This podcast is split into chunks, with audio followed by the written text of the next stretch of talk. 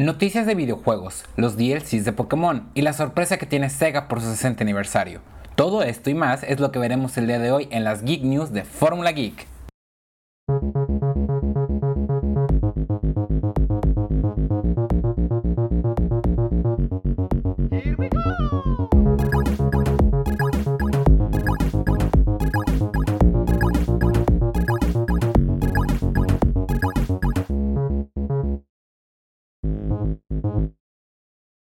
Hace algún tiempo el director de la nueva película de Batman, Matt Reeves, nos dio un pequeño vistazo de cómo se verá Robert Pattinson como nuestro vigilante nocturno preferido, pero ahora le tocó el turno a su famoso vehículo. Un modelo del Batimóvil salió a la luz gracias al creador de modelos, Jeff Frost, en su cuenta de Twitter. Esto nos dio un vistazo general y detallado de la nueva versión del Batimóvil, que veremos en la siguiente entrega. Mientras que en un post publicado por la página Geek Tyrant filtró algunos de los artistas y roles que van a interpretar en la siguiente película, en esta entrega, como ya sabemos, Robert Pattinson interpretará a nuestro vigilante nocturno. Jeffrey Wright será Luke Comisionado Gordon. Zoe Kravitz será Selina Kyle o Gatúbela. Paul Dunn será Edward Ashton, el acertijo. Andy Serkins será Alfred Pennyworth. Jamie Lozoncera será Bella Real. John Tortuo será Carmen Falcón y Pérez Asgar interpretará Jill Coulson mientras que Jill Paris Abraham, Charlie Carver y Max Carver están dentro del cast pero todavía no se anuncian sus roles. Por nuestra parte, el diseño del Batimóvil no nos sorprendió, pero tampoco nos desagradó. Lo único que queda es esperar que salga esta película para poder dar un veredicto de esta producción. Aunque el mundo en estos días esté de cabeza y muchas personas estén presentando problemas económicos, el gobierno mexicano tuvo la grandiosa idea de cobrar el 16% de IVA en tiendas digitales, empezando el 1 de junio del 2020 ya que en el 2019 se decidió que muchas de las aplicaciones que usamos diariamente tendrán este impuesto, tales como Spotify o Uber, al igual que las tiendas digitales para videojuegos como la de Nintendo, PlayStation, Xbox y Steam. Por el momento dentro de los catálogos digitales de Nintendo y Xbox, varios usuarios revelaron que los precios de los juegos no se vieron afectados, solo, y en el caso de Nintendo, los DLCs, mientras que en PlayStation este aumento se vio reflejado automáticamente. Mientras que la plataforma digital de Steam mencionó que también incluirá el IVA, pero al final la desarrolladora que creó el producto decidirá el precio final. Por el momento, lo único que nos queda es mantenernos informados ante cualquier anuncio oficial quedarán estas principales compañías de videojuegos sobre cualquier cambio futuro.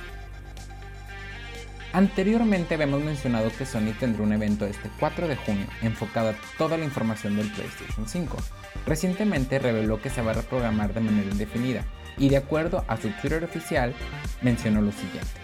Decidimos posponer el evento programado el 4 de junio sobre el PlayStation 5 mientras entendemos que los gamers alrededor del mundo están excitados para ver los juegos del PlayStation 5. Nosotros sentimos que ahora mismo no es un tiempo de celebración y por ahora queremos retractarnos y dejar que otras voces más importantes sean escuchadas.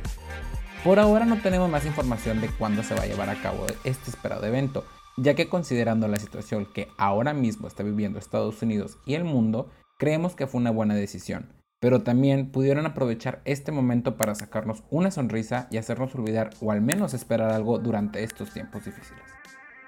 El trailer de la cuarta y última temporada de Shingeki no Kunji, o mejor conocida como Attack on Titans, entusiasmó a los fans alrededor del mundo, ya que Crunchyroll reportó en su página oficial y confirmó que la empresa que producirá el título es MAP, compañía reconocida por realizar Yuri on Ice, Dororo y Kakeguri XX.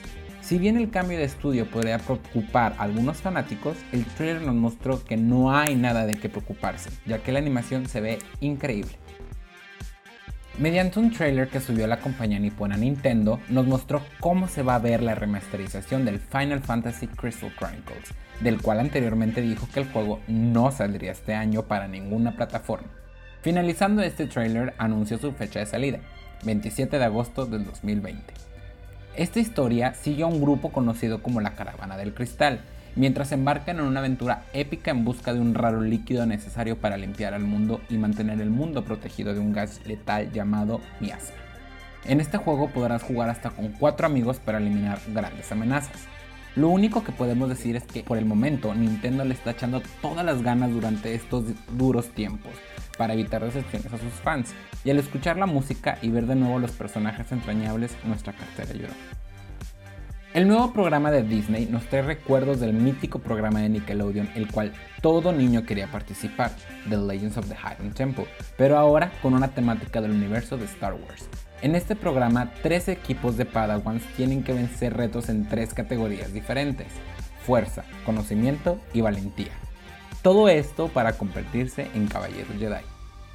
Este nuevo programa va a ser para toda la familia y su anfitrión será Ahmed Best, el actor conocido por interpretar al infame Jar Jar Binks.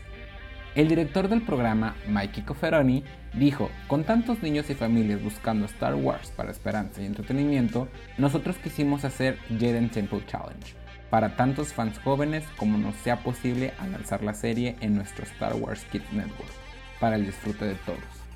Este programa saldrá el 3 de junio del 2020 y tendrá programas semanales en StarWarsKids.com y su página oficial de YouTube.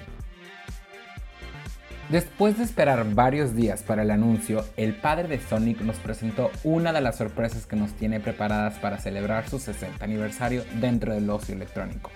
Como si estuviéramos esperando, Sega anunció con bombo y platillo el Game Gear Micro. Este aparatito de aniversario tendrá las siguientes características.